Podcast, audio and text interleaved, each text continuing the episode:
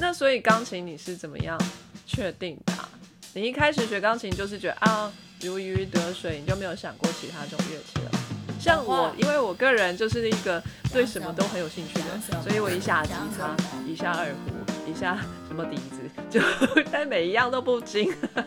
其实蛮多人都以为我是天才儿童，就是说还蛮多人会说啊，一个成功的或是一个表演很好的人就是天才儿童。但其实我的例子其实是相反的。嗯，我小时候其实完全就就像我一开始说的，是一个兴趣爱好。嗯，我妈我爸也没有把它想说这个是我的专业。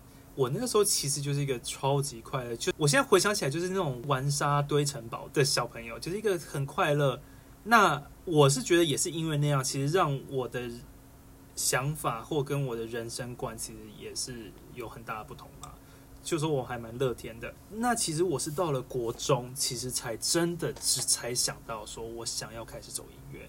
其实甚至在国中的时候，我都有想说，哎，我有没有想要去转回去非音乐？因为我弟是非音乐，我爸妈都不是音乐。对，从小到大也会很多人就说啊，你要学音乐以后怎么养活自己啊？嗯，对啊，这种很现实的问题，那很多人就说啊，你又是男孩子，那如果是一个经济的支柱的话，那这样如果是学音乐怎么办？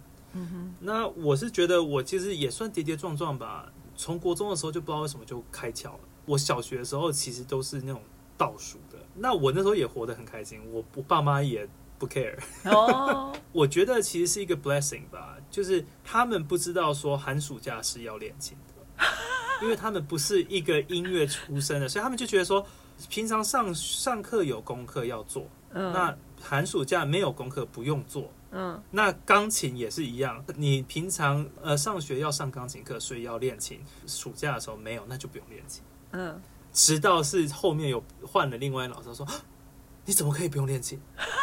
就是我可能就是在国小音乐班是唯一一个怪胎就不练琴。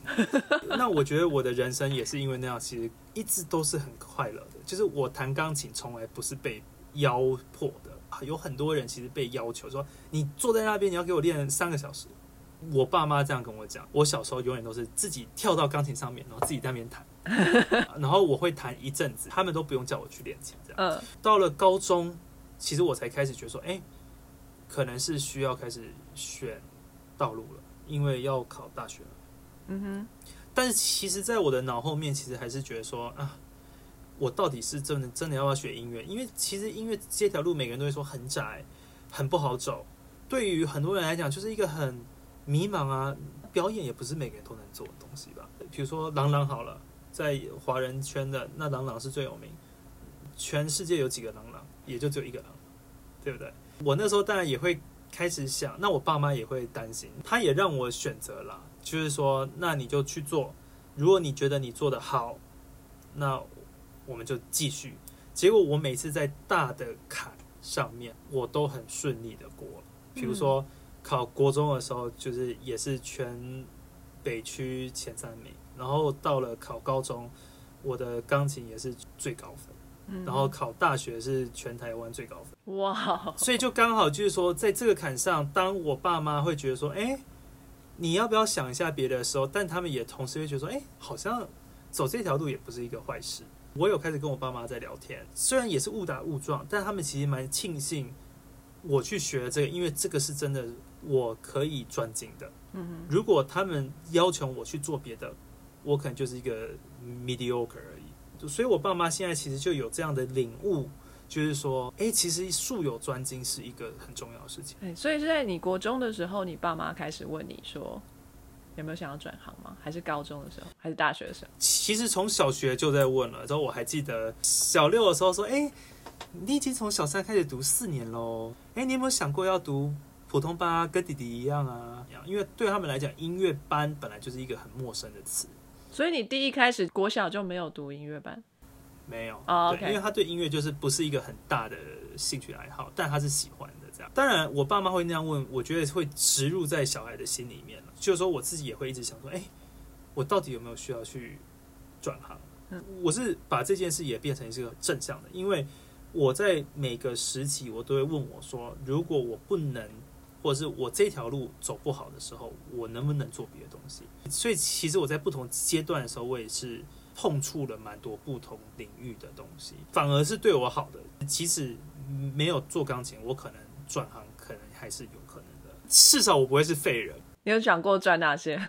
其实我会比较想说做商社类的。哦，OK，了解了解。其实我是一个好奇宝宝吧，我我觉得跟你一样，你很喜欢去探索，就是比如说看不同文化，去旅游，或者是跟不同人的人接触。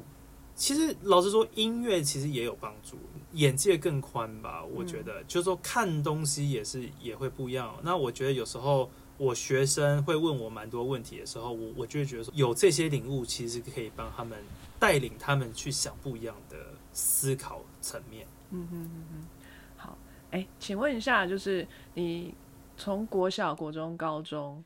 大学全部都是在学音乐，但是每一个阶段都要用考试的。比如说我们小时候，呃，我国小升国中就没有要考试啊，可是你是要考试的，对不对？然后国中升高中，我也没有考试啊，我我是免试入学。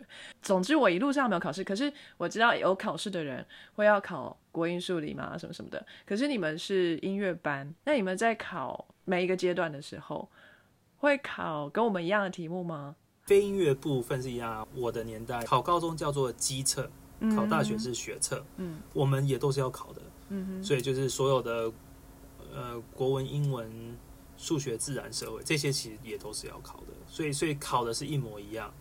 那我们还需要额外再去考数科，所以就是你的主修、你的副修、你的视唱听写乐理。对，所以对我来讲，其实是我觉得不错，因为我是觉得说让你自己知道你的。位置在哪里？或者说你到底有没有进步？或者说你在这个环境下你有没有竞争力？嗯，你们数科的占比有多高？数科其实是每年越来越高。我们那个时候考大学，数科其实是在百分之七十，好像。OK。那国文占十五，英文占十五。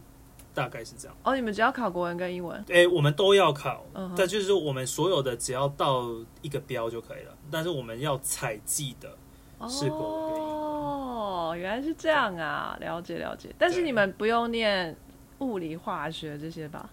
呃，我们要考，就是好像就要考到一个标就可以了。哎，所以到底是把你们归为文组还是理组啊？考大学的话是文组。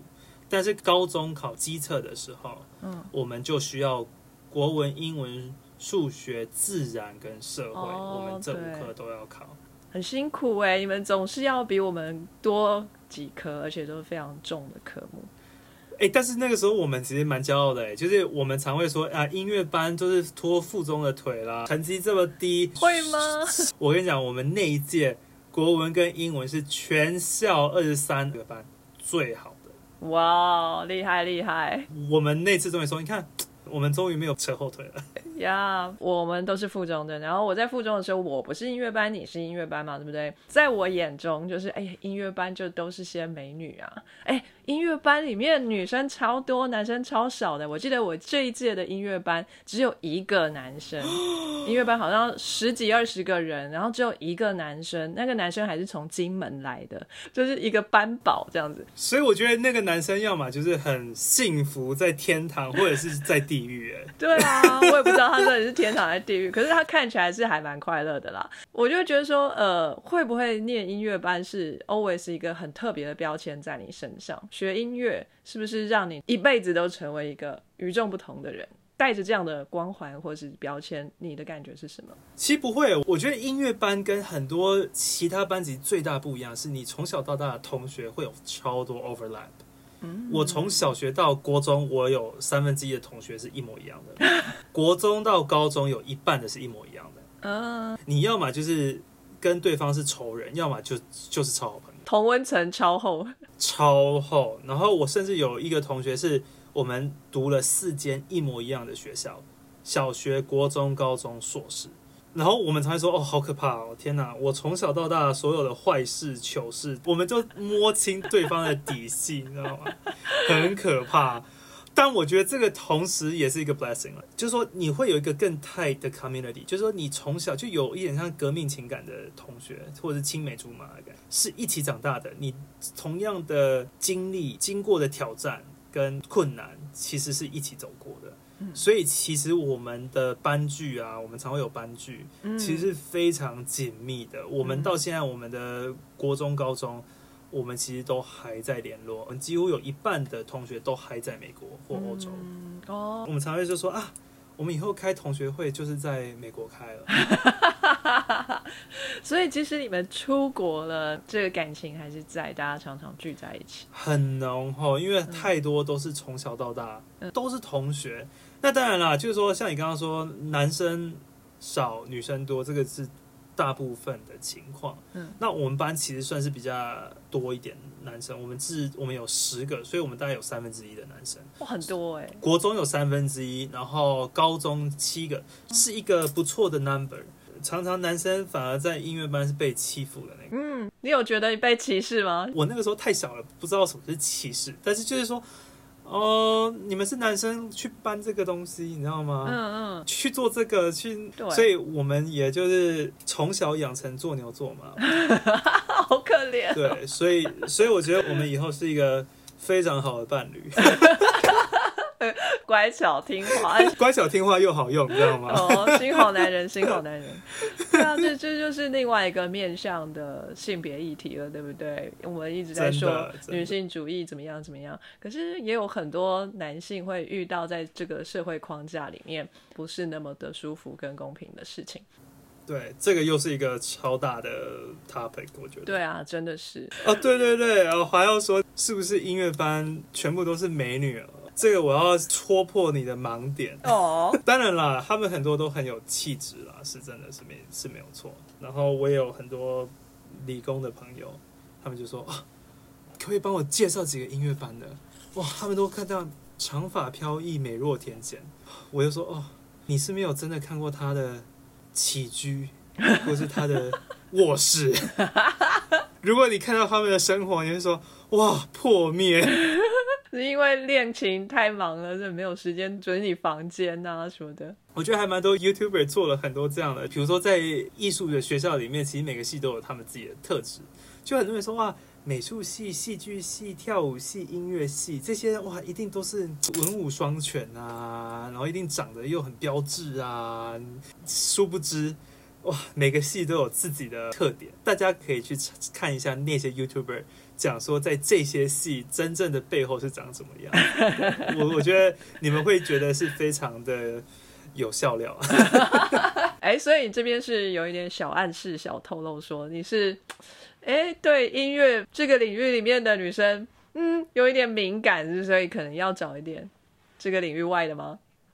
应该应该是这样讲，就是音乐圈的人，大家都会说哦，绝对不要找音乐圈的，不管是男生或女生都一样，真的哦。但有很多是现实面，很多人音乐就是吹毛求疵啦，就是这种钻牛角尖呐，有人会觉得很难相处。那对于我来讲，老实说，很多人跟我讲说，哇，你完全不像我认识的音乐人。嗯哼，可能是从小到大的成长环境也好，或者是我看事情的方式也不太一样。我我真也觉得你还蛮不像的，你是我认识的音乐圈子里面的人里面比稍微比较正常一点，比较落地一点这样。哇，太好了，我我把它当做是一个赞美。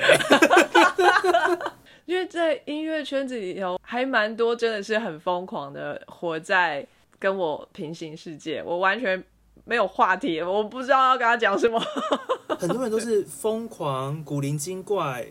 就是有这样的特质在里面，但我觉得可能就是因为那样特质也产生很多的艺术的火花。嗯，但对于我来讲，我觉得生活跟艺术是分开的两个世界。其实就跟演戏一样，你会看到很多的演员陷在他的故事线里面了，整个人出不来。嗯，我觉得其实音乐也是会有同样的，但我觉得其实要学习怎么样去区分两个世界，你要怎么样能马上进去，你要怎么样出来。我觉得这个其实蛮重要，所以其实我可能也是很古怪的。你应该可以有一个那个开关在那里，因为很多人是他在体验音乐的时候，或是他在感受音乐的时候，要把那个敏感度调到最高。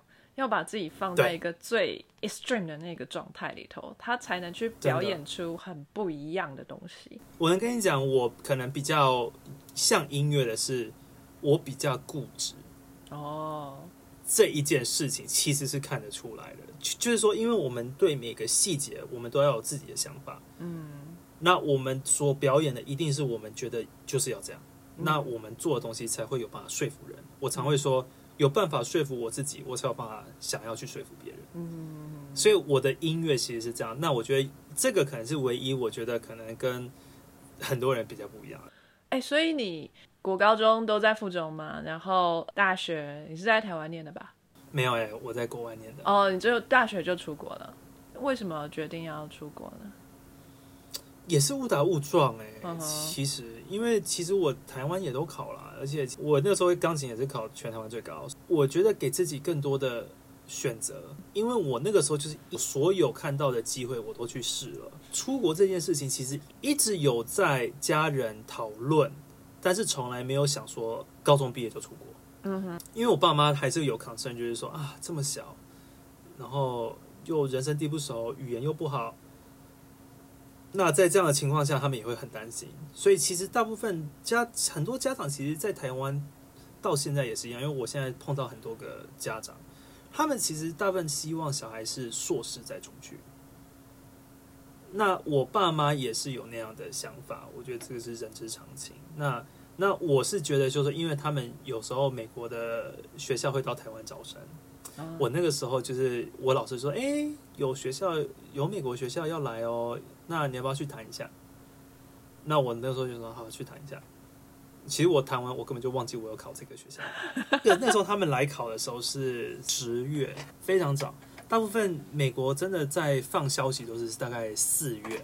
老实说，十月到四月都已经过半年了，我根本不记得我有考，因为我那时候全部都在 focus 在台湾的考试。所以我那时候就想说，哦，我要去师大还是北医大？所以我基本那个时候想的是这样。直到有一天，突然我的那个信箱里面就跳出来，就说：“哎，你上了这间学校。”然后我就跟我爸妈说：“哎，我上了耶！”是诈骗吗？对，哎，怎么就是从来都没有想到？就是对我们来讲，就是感觉当头棒喝。哎，怎么会有这样的消息？突然让我们说：“哎，那我们其实不是只是在选北医大或师大了。”我们是不是也可以考虑看看别的？那当然有很多的 factor 要去想的，就不管是家人啊，或者是说经济条件啊，或者是说各个方面，其实都要讨论，因为这是一个非常大的决策，不是只有小孩而已，其实跟整个家庭，甚至弟弟妹妹可能都有一点点相关。其实如果我如果没有真的去谈谈看，我可能也没有办法出国。嗯。哎，所以只要谈就好了。考美国的，对，没有语言什么其他的要求吗？美国其实容易很多，你只要谈的过了，加上英文的托福考试过了就可以了。哎，你那高中就去考过托福了？一定要啊！我爸妈是很注重我的英文的，就是因为他们是做商业，他们是跟国外做商业，所以他们就觉得说，一不管我跟我弟做什么，他们从小其实就是会。找外国的老师，就比如说有澳大利亚老师会来跟我们讲英文啊，或者是加拿大的老师啊这种，所以就是从小其实都有这样啦，就是说不是因为要出国才这样。像我弟是在台湾读大学的，但英文就一直都是在家里蛮受到重视的。所以什么时候考托福的？国中、高中就考了吗？我是高三的时候就考的。哇，这压力很大哎，你不觉得吗？哎，但其实我觉得附中。底子算不错，因为那时候被要求背好多单字哦。也是哦，我现在都觉得我那时候吃到一些很刁钻的单字，可能都比现在多。托福就这样啊，托福都考一些 根本生活上不会用到的字。对，所以基本上我的人生就是一个误打误撞。也不是啊，你都准备好了，你看托福都准备好了。然后对我来讲，我觉得不是只有顺其自然了。我觉得让自己有很多的选择，之后的路其实越好走，因为你有办法 cope，有这些的技巧，你随时有一些转变或是一些变化，或那你有办法去接招。当然，很多人会说很顺，那我也觉得很顺。但我现在想一想，我可能是因为放很多条线，嗯，真的需要。那些线的时候，我会把它拉上来。嗯，有道理。好，那你念的大学也是在纽约州吗？我全部大学、硕士、博士我都在纽约，所以我大学在罗彻斯特的伊斯曼大学，嗯硕士去纽约市的茱莉亚音乐学院，嗯，然后博士我又回来，对对，所以总共九年的岁月经都在纽约州的大学中度过，美国的音乐学院的排名，罗村算是很前面呢、算是很前面。其其实有几个排名，伊斯曼甚至排在茱莉亚前面。嗯，那怎么会他们要到台湾来招生啊？我是觉得他们是希望能收到更多的有才华的人，因为其实很多人有才华的人没有出国的 resources，嗯他们不知道要怎么样出国。但我觉得是因为他们来了，让我会觉得我想要去试。不然的话，其实老实说，我能在台湾读大学，我根本不需要花这么多的精力还去国外考试啊，因为你是要去订机票，你要飞过去考试，哦那你要，而且你每一间学校你都要飞过去哦。如果你考十间，你要考十次，那你不可能一天考完。你嗯美国那么大，你如果有考洛杉矶，又有考纽约，又有考德州，光这些旅游费是非常庞大。那如果又是一个高中生，那你一定要爸妈去吧？嗯我妈刚好是没有上班，那如果有上班的人怎么办？嗯所以其实对于很多的学生来讲，尤其是高中生，不一定会选择出国，对，除非是说他们有老师会说要出国，或者他们已经都已经在预备说要出国，这件事情就是他们要做的。嗯所以其实我觉得，对于很多学校到全世界招生，我觉得是好的，而且是有必要的，而且他们有可能会因此招到一些他们本来不会招到的学生。有这样做的，呃，就是伊斯曼有，那茱莉亚有吗？茱莉亚的话，只有到美国境内的艺术高中，比如说茱莉亚的跳舞，其实有到德州的达拉斯的一所艺术高中去招生，而且他们其实从那个学校招到蛮多学生。对茱莉亚来讲，他们根本都不用去任何学校，他们基本上就是太多的报名表了，大概收百分之六左右，申请人太多，但他们会去德州，是因为那间学校一直以来送到茱莉亚的人，或者是被录取到茱莉亚人的比例占很高，哦，所以他们会愿意我派学校人去录音，但可以造福那边好多的学生，可以不用花钱过来。嗯，那伊斯曼也是这样的想法。我我觉得都是有，比如说他们选的城市都是选大的市，像台湾就是台北，然后中国的话就是北京、上海没了。哦，对，所以就是他们就是只飞几个城市，然后就飞回去了。对啊，那这样其他学校或许是没有资源，或是还没有这个打算吧。不然你们东田大西可以来台北下。真的做这样的招生，其实是学校的经费够了，嗯你才有可能做这样的。如果是一个学校不是一个很有经经费，其实不会做这样的事情。嗯，那在大学你这样直接过去，你觉得英文的部分，或是适应这个文化冲击的部分有好吃力哦，真的哦真的。我尤其是我第一个学期的时候，我又碰到一个英国的老师，你知道吗？英国腔？哇，那英国腔，我英文已经够不好了，我就是真的是鸡同鸭讲哎、就是我那时候就是比如说音乐理论，我们一进去是要考试的，就是说你因为你要被分班，我们有三个层嘛，就是 honors 或 regular 或者是 intensive，intensive 就是最最低的，那 honors 就是最高的，所以大概我们有一百二十个学生，就只有大概十二个人会被放到 honors，所以大概百分之十的学生会在上面。然后因为是纸笔测验，所以我那个时候台湾从小学就在练了，那我当然很容易就是被分到 honors。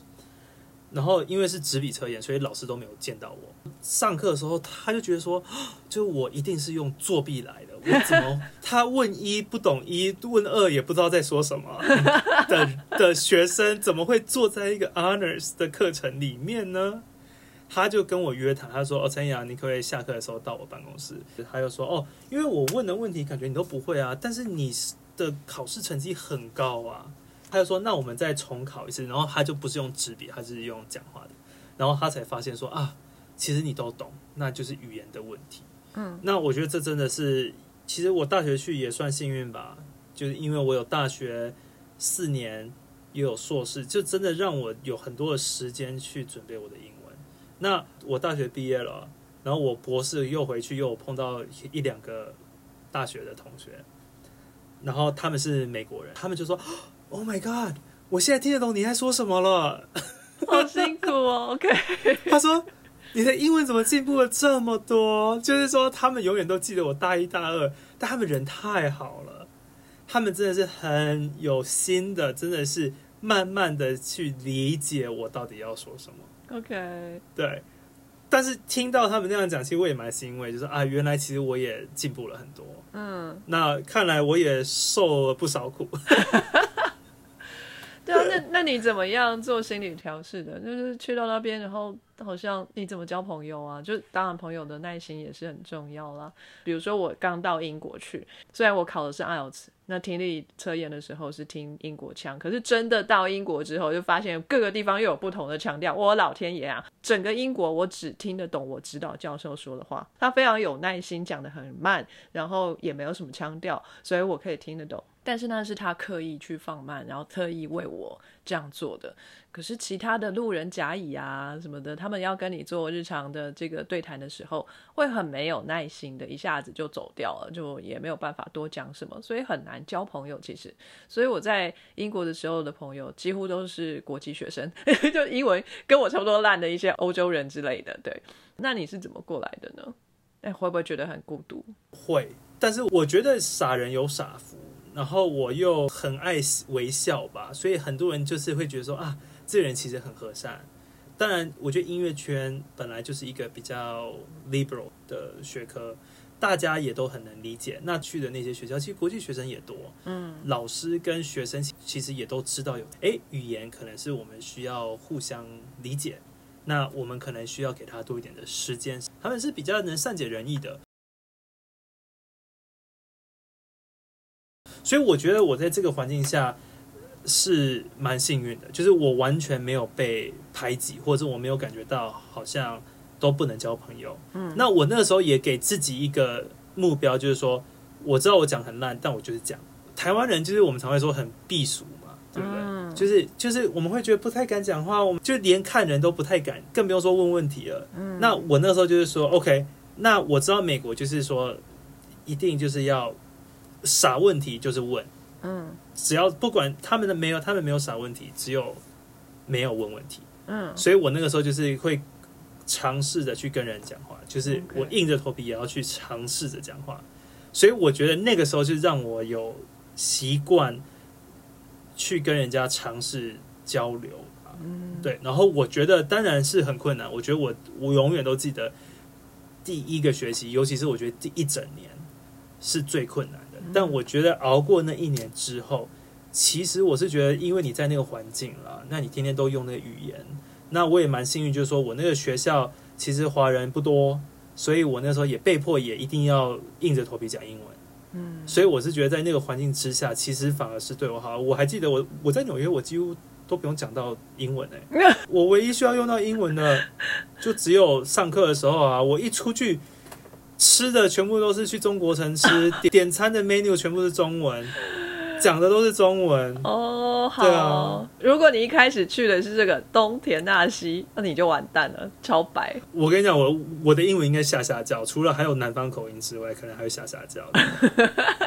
更强这样。哎、那你那时候考试啊、念书的时候，总要读英文、写英文吧？这些英文的程度你是 OK 的，只是 speak 比较不行而已。其实写也是比较困难啦，因为我觉得其实亚洲人的，比如说我们所谓的作文跟英文在写一个 paper，他们我们的思思绪是不一样的。我永远都还记得，我大一被规定就是我们要去写一些 summary 啊，或者是一些小小的 paper，然后我就请我美国的同学看，他们就会说：“哎、这个是一个 response paper，不不是在写诗。”就是我就说没有啊，这个就是我们平常写的作文啊。比如说我们听到这个声音，就像天使的歌声，他们就会说这个不是。我们要知道是你这个声音是什么声音，你直接跟我讲白纸黑字是什么，不要跟我讲说这是一个像天使从天上隐隐约约传来的那种美妙的声音。但其实他们说，我刚刚讲了这么一大串，其实就是好听的声音，就这样而已。他说其实没有什么好可以讲这么多的。台湾其实常常就是说你要有很多的形容词啊，或者是说引用嗯别人说的话，嗯就说这样你才觉得自己讲话有分量。哦，在美国不是这样的、啊，就说你真的要引用的话，其实是要 quote，对但对于我们来讲，我们根本就不 care。对，这个其实也是非常不一样。你要自己写说你自己的想法，而且不需要用形容词去讲这一件事情，因为一件事情要让我们说服，不是因为这么美好的形容词，是因为你自己的论述。就比如说，我说 Bach，巴哈是一个最好的作曲家，那我可能会说，我从我的一个经验，我去了小时候去了教堂里面，听到一个管风琴的那个美妙的声音，就感觉好像醍醐灌顶，就感觉好像天使下凡的声音。然后我才发现，我听到的音乐是巴哈的音乐。对于我美国朋友说，这些都是废话，这些不是真的。你觉得巴哈是好的原因，他们可能会说，哦，Bach 他为什么会被这么多后人所重视？可能贝多芬跟各个作曲家都会在不同的书籍或是书信去摹写，甚至去研究分析巴哈的音乐。为什么他们要去分析他的音乐？因为有这些东西。对于他们来讲，这样才是证明巴哈是一个很好的作曲家，而不是因为我从小突然头脑被撞到。就是比较客观的写法，对，不是从主观意识去讲。嗯对，是一个主观意识，就是我们以前至少是我啦，或者是我从小就是一直都写错，我也不知道。情境的营造其实也很重要，就你要说，哎、这个人讲的这也对呢，我自己也感觉也是这样，感觉好像是四面八方都要验证我的感感觉，这样才会是对的。那个时候好像有规定要写三页吧，嗯，就被他删了，剩剩不到一页，我那时候超伤心的。现在回想起来，他们说的是对的，就是滥竽充数啊，就是你把文藻弄得很漂亮，所以把一句话变成十句话，你写了十句话变一百句话，只是就灌水的状况，所以被同学把水挤出来之后就剩一页，所以但是总之一路上你慢慢的成长跟学习，也顺利考上了茱莉亚。呃，高等教育的部分，大学、硕士跟博士，每一个阶段你的学习有不一样吗？我觉得蛮不一样哎、我觉得我最常被问到的就是，哎，你去了伊斯曼，跟你去了茱莉亚，哎，有什么不一样？当然，台湾人爱看排名，，对那都是排名就是前一或二的这样。对，那你在这两家都是这么 top 的，会有什么压力？就是我觉得这些是蛮常碰到，但其实我觉得我要说，是这两家学校其实它的 focus 是非常不一样的。嗯伊斯曼的话，其实是一个比较传统，就是说他是我所谓的传统，就是说音乐不是只有表演，嗯音乐是从各个角度过来的。你从分析也好，你从音乐的理论上面着手到音乐历史的了解，这样才有办法让你音乐是更扎实的。这个在 undergrad 在大学其实是让我打很好的基础，嗯因为这些东西其实越大念其实是越痛苦。嗯那我那个时候其实在这四年都已经铺好以后需要的路了。这些东西在台湾的时候你都没有学到吗？台湾也有，但是我我是觉得在美国的时候，他是把他是希望把在各个点全部都连在一起了。哦，在台湾的时候，你会学视唱听写，其实就就基本上你就只要去视唱听写，他不会想要把视唱听写跟你的钢琴做连接，或。跟音乐做连接。嗯但但在伊斯曼的时候，他他他们最重要不是说你知道这个是一级、四级、五级，不是只知道这些音乐的理论跟音乐的词汇，他们更重要是说这些词汇在你的真正音乐是怎么样去产生的，甚至为什么要这样走。那对于我们的听觉上面是有什么样的感觉？嗯跟真正的音乐跟真实的世界就是融合了。嗯到了茱莉亚，真的又是另外一个世界。每个人在表演的领域上面根本就是大神，很多人都已经有经纪人，很多人已经都在巡回演出，硕士班学生哦，对，都有出唱片，就是每个人都很棒。那每个人都已经有自己的一条路了，其实就是每个人的路都已经上正轨了。嗯在在那个时候，其实很多人对于这些是不 care 的，就是我刚刚说这些 fundamental 这些音乐理论、音乐历史，我永远都还记得，我收到过 email，因为我其实是不喜欢旷课的学生，就是可能是从小就是不不会旷课，即使是我不舒服，我能出去，我还是会出去的那种。在茱莉亚，我永远记得的那封信是说：拜托拜托拜托，可不可以请你们尽量来上我的课？那个老师不是音乐的课程，他好像是英文课吧。那个班可能有十几个人，永远去的就只有两三个。然后有一次就突然没有人去了，因为刚好每个人都在同样一天放假，所以就是整个老师的地位是很不一样。这两家学校其实是非常不一样。你如果在伊斯曼，你只要旷三堂课，你这门课就被当掉；在茱莉亚是老师要拜托拜托拜托拜托你赶快来上我的课。这两个是让我蛮震撼的。在茱莉亚演奏的琴艺，那当然是要更好了。大家都弹的那么好，不可以当最后面的。对对对，这两个学校。的性质其实蛮不一样的，但是他们所做的东西都是最顶尖的。我觉得，就因为这两个，也让我学到了真正音乐家需要的东西，也让我的基础，我觉得是更稳固一点。在音乐的领域里头，哈，像比如说你在茱莉亚的时候，你的同学都已经是职业的表演家了，那他们为什么还要念硕士啊？又回到一开头，就是说艺术没有一个终点，嗯，我们都一直在追求更高的一个层次，嗯。那一我们所谓的音乐的层次，那又很抽象，就是说我们要去找到的是那种应该是不存在的真理，但是我们就是想要想破头的要去找到那个最纯粹的音乐，就是感觉像乌托邦啊，感觉。可是你同学又不来上课啊，他们就去赚他的钱呢。他们所谓不上课，都不是不上专业，他们一定上的是上自己钢琴的课。其他非钢琴，就是他们就说啊，那个就没有差。英文课就算了，这样有一些是音乐商业课，或者是偶尔是选，就是选选修为了毕业，那就随随便便啦。对啊，音乐理论就是写一下，把它写完三页就好。很挑课来上就对了。大家要做的就是觉得说，我就要当音乐家，我就要当表演者。其他都可以不用 care，我还我还是可以谈的是全世界最好的。像你说追求一个不存在的真理这件事情，一定要在学校里面才办得到吗？在他们的表演或是职业生涯里面，没有办法自己去追寻吗？像你刚刚说的那些大师班，他们自己也可以去。拜师学艺啊，或者是互相切磋啊，可不可以达到这样的 level？那进学校可以更快速达到这件事情吗？我觉得是一个里程碑吧，因为高中生不太可能就已经找到我们所谓的音乐的真理，有点像红酒，嗯嗯，你一定是需要一段时间的历练。嗯，待学校其实也只能待个十二年吧，其实你也没有办法再待更久了。真的能让你带到一个你自己有办法去带领你自己的脚步了。要叫一个高中生去找自己的脚步，其实是很难的，因为他们会有人说是一个怎么从 craft 到 art，嗯，工艺到艺术，是一个非常困难。就是你也不能说 craft 永远都只能是 craft，他有可能因为从 craft 他学了很多，所以他知道了艺术是怎么做的。所以我是觉得说，学校其实就是带领我们，我们一定有一些天分。嗯。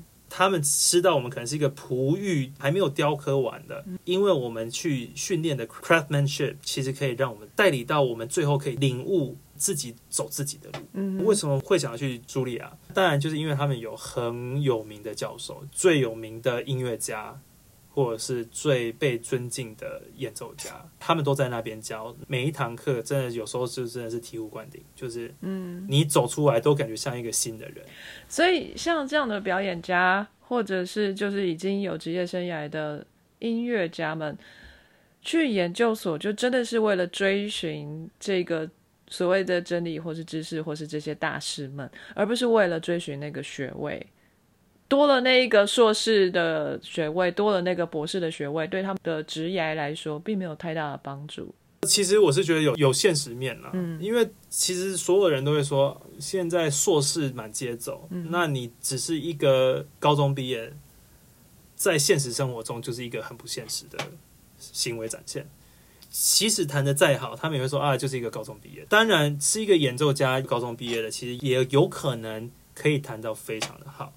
但是就是会有人就很容易会被贴标签，那当然就很多人会想要进 academia，说想要去教，那你不能没有学位啊，当然都有了。在你拿到学位的同时，你是得到了更多的指导、更多的启发之外，其实你同时也是现实面你所需要的学位跟那张纸。因为我不是音乐领域里面的人，所以我的了解很粗浅。大部分我的理解都是从音乐会的海报上面得来的。所以说，今天你会有一个音乐会的时候，你要宣传说我们请到的音乐家，我们请到的表演家是有多厉害。通常都会说是，哎，他是某某国家什么交响乐团的什么首席呀，什么什么。我从来没看过他们写说，哎，他是某某音乐学院的博士啊，等等等。这个好像不加分哎。是这样吗？其实其实不加分。就比如说用郎朗好了，因为他是比较大家都知道，他其实就只有大学毕业啊，他也是全世界最有名的几个华人音乐家。所以其实，在当一个表演的人的话，当你有办法走到只有表演就不需要学位了。嗯，其实像我之前我在这边教，我第一年也是没有博士学位嘛，那我就会有一个压力，就是他们每个人在大学教都是博士，他们就会说：“哎，你没有博士。”那我也不会说，因为我我没有博士就会弹的比较差，我可能可以弹的比他们好，但他们可能就会说，哎，你看啊，他没有博士啊，你看，那就是低我们一截。当然啦，真的表演的时候，可能大家不 care 你是什么博士或者是硕士，其实要看的是说，很很多人说你在哪里工作，或者说，哎，你的比赛的以前的成绩怎么样？因为这个其实也是一个你能看得出来说，哎，这个人的造诣是不是够高。你说的没有错，不会说哎是某某博士毕业，可能会说哎是什么柴可夫斯基大赛的得奖者。嗯嗯，这个也算是一个 credential。嗯嗯，你是对这个音乐理论比较有兴趣，所以继续往学术方面就是走，继续念研究所吗？可是你又是念的是表演方面的，对不对？是钢琴表演 performance，这就是我不太懂的地方了，在。表演的部分是不是早一点脱离学术界，早一点发展你的 career 会好了？就像我们是理工的嘛，比如说我们没有对学术非常有兴趣，不一定要做基础研究的话，那我们就是大学毕业赶快出去公司开始打基础，然后未来的发展会更好，这样子是这样子的吗？我觉得其实那样讲也是对的。比如说你刚刚说到公司去发展，嗯。其实对于我们来讲，其实就是去外面表演、参加比赛，其实是同样一个道理。所以，所以这些东西其实，在学校外面也是可以做的。那那我的 case 是是是比较不一样。我其实到最后硕士毕业，我我其实也是要走到一个路，就是说我我我硕士毕业，我之后要干嘛？我有没有需要读博士？其实就是你刚刚的问题。对于我们音乐来讲，其实很简单。要挑这个，基本上你读博士就是因为你为了要教书。嗯，我那个时候在想，我到底之后想要什么样的生活？那我其实是喜欢教书的，因为我那时候有一段时间是有表演很多，然后我就会觉得说，哇，表演其实是需要不同的心理的建设，因为你其实压力很大，你有时候需要看 critic，需要看 review，嗯，你每次有不同的曲目，你有被不同的 deadline。被追，我所谓 deadline 就是不同的音乐会都有不同的曲目，那些压力是非常的大。有时候其实也不是说你自己做好就好，因为你永远不知道是谁写评论低评，在那个强压的状态，不是每个人都适合。我是觉得我音乐演奏是蛮顺的，但对我来讲，我会觉得说，我想要什么样的生活？我如果我有办法像朗朗那么成功，一年一百多场音乐会，哇，这个大概是。大音乐家的梦想啊，对不对？一年一百多场，一年三百多天，那我是不是三天就要换一个地方？就我前一天要到，我要彩排，然后表演，那刚好三天。那你又要再飞往下，我那时候就在想，我这是一条路，那这个生活是我想要的吗？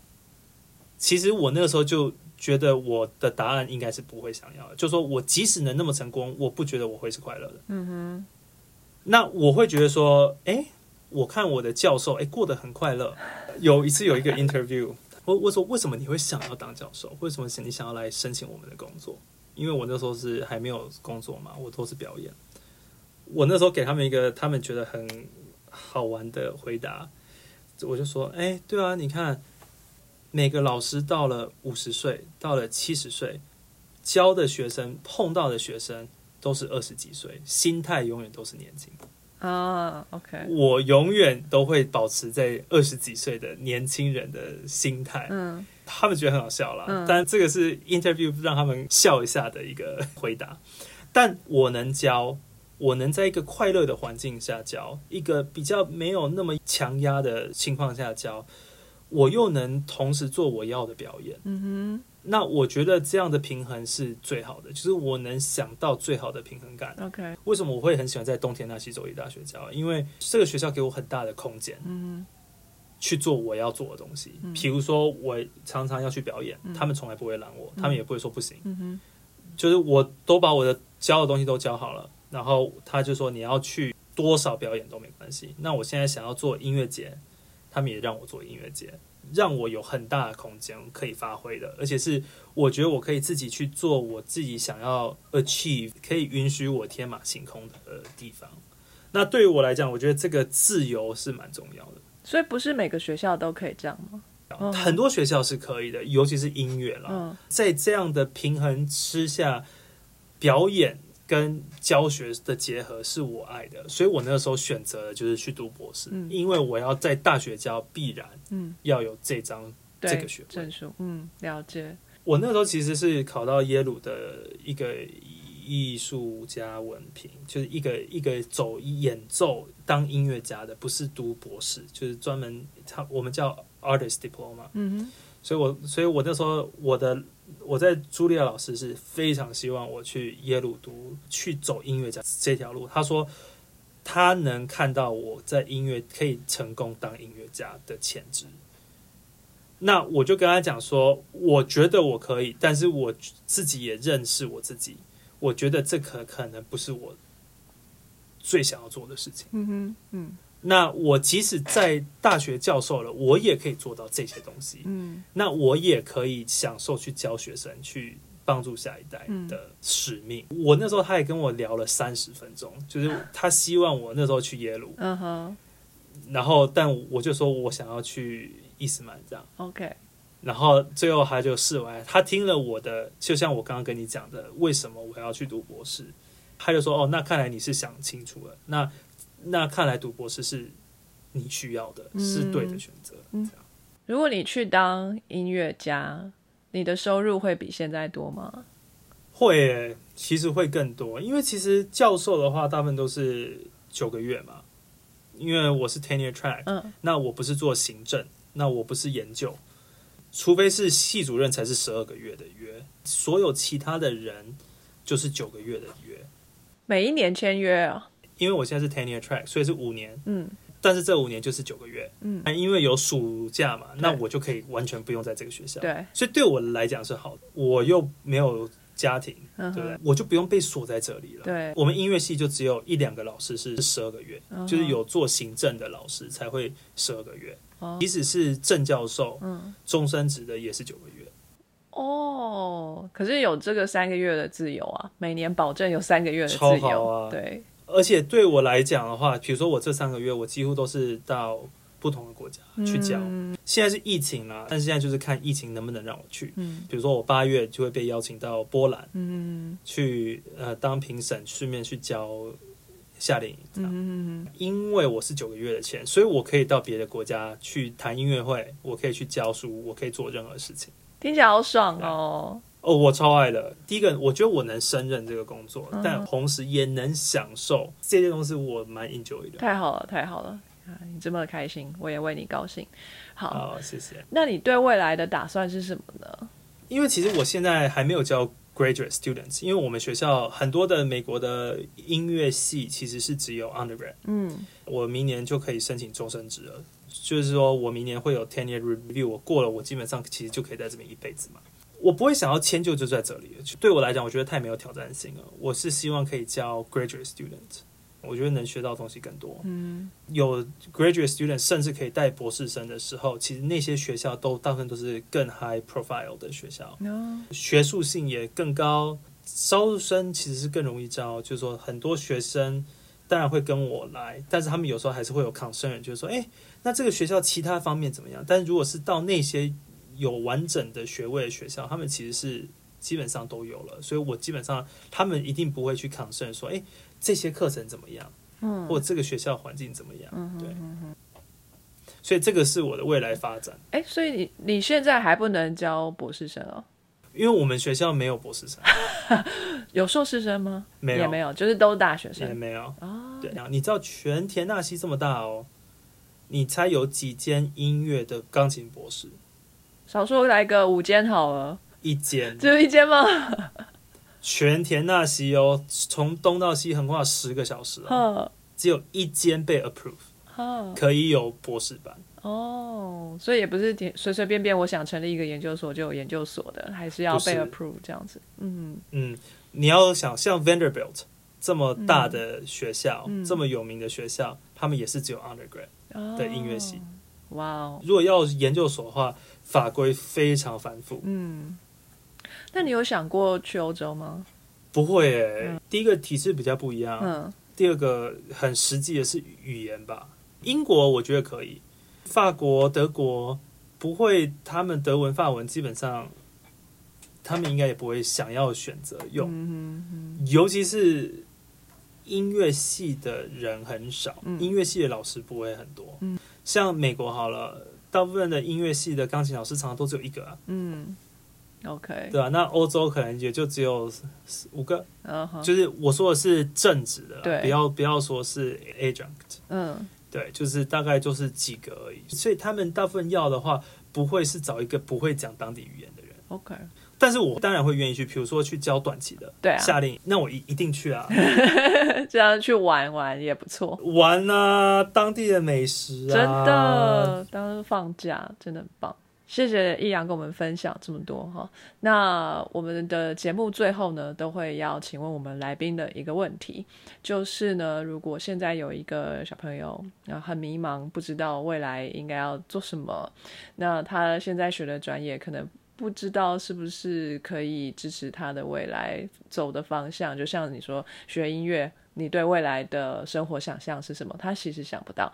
那你会怎么样去建议他现在在人生的十字路口上要做抉择的时候，什么东西要该放在前面，什么去思考呢？其实我觉得这个问题非常重要。其实我这个问题我自己也一直都在想嗯啊，因为这个其实没有对跟错。那我也碰到很多家长问我这样的问题，对我来讲，我觉得这是一个非常大的责任。嗯在一个老师的职称下面，我觉得，因为可能我说一句话，他可能就不读了，或者是他就因为他就因为我说他就读了，结果是痛不欲生，或者是之后哎发现他走错了。嗯，所以其实我觉得很重要是说，第一个，这个人到底有没有这个对音乐的热忱。嗯因为你刚刚说已经在人生的十字路口，所以我是 take as 就是不不会是小朋友，大概是大学以上的，或者是正在读大学。嗯，就像是你那个老师跟你讲了三十分钟的那个时候，对，对我觉得那个时候就要问自己说，你有没有办法一辈子做这个东西？嗯这个是不是你要做的？你觉得你有办法做一辈子，那才要去做这件事情。嗯第二个就是说，你之后想要做什么？你现在有具备了哪些条件？对，那如果他有办法回答这一些的时候，我觉得他应该是 ready 了，嗯哼，或者是至少有大部分答案。我不觉得他会有所有答案。嗯，如果有所有答案，那那个其实就不会不用问了，我是觉得，如果他大概有一些些的想法，或者是他自己开始回去问自己，我觉得他自己反而会变得更清晰。到底他有没有这个能耐去做这件事情，或是他自己有没有这样的条件，或者是有没有这样的热忱？这些东西其实没有人可以帮他们回答，他们自己应该要最自己最清楚。很多学生问的时候，我觉得百分之七十是觉得自己没有办法，所以他想要问这个来去 double check 他们能不能，或者是自己心理安慰。我发觉，如果说难听也是这样，我自己也要在一个立场是，我觉得要对他们的未来负责。我不能就是说你可以的，你会很棒，一定可以。那我觉得那这样也是欺骗，就是 scam。我是教 undergrad，我现在就跟他讲说，OK，如果你真的要去读 graduate school，你就是要到这样的线，这样大幅度的成长，不然的话，你可能会很难到下一个阶段。那对于有些学生一进来，他就说我我以后要学录音，我现在要开一个录音工作室，我现在已已经在建了。那我可能跟他的回答就不一样。我我说哦，那很好，你你已经知道你要做的是什么，你以后一定就是做录音工程。那这个东西就不是说你一定要弹得多好，但是还是很重要。你是做录音工程，你的耳朵要训练的很灵敏，你还是要知道音乐到底什么是好的音乐，或什么是坏的音乐，你才有办法当一个好的录音师。那这样的话，我可以帮你训练的，不是说要弹的全世界最好，那就是你要有办法认知什么叫好的跟坏的，怎么样去区别，跟怎么样去引导你要录音的人。所以又回到你的问题，就是说，我觉得他要知道他要的是什么，我才有办法去 guide 他们，或者是才有办法真的给他们能受用的忠告。谢谢易阳良心的建议，希望可以给在音乐领域里面的朋友一点启发。我觉得其实这些对谈，其实对我自己也启发很多，其实也让我自己了解到我自己要怎么样去教我的我的学生。我其实也同时在跟我自己对话了。那今天就谢谢易阳的时间，我们今天就先到这边喽。希望以后易阳成为更厉害的大师的时候，我们还可以再来访问易阳一次，说不定有不同的心得。那今天就先这样了，跟大家说声再见吧。好，谢谢 Wallace，谢谢大家，下次见，拜拜。拜拜。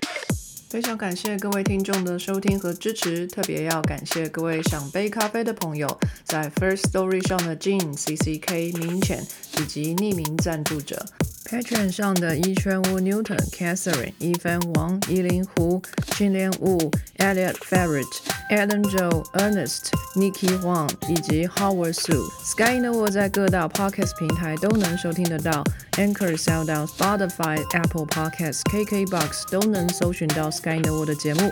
另外，Sky in the World 也会在脸书页面及 Instagram 上分享科学家的八卦、科学新知，还有编辑们的日常给大家。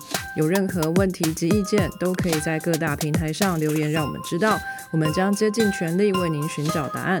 欢迎追踪分享 Sky in the World，让更多人知道有趣的科学哦。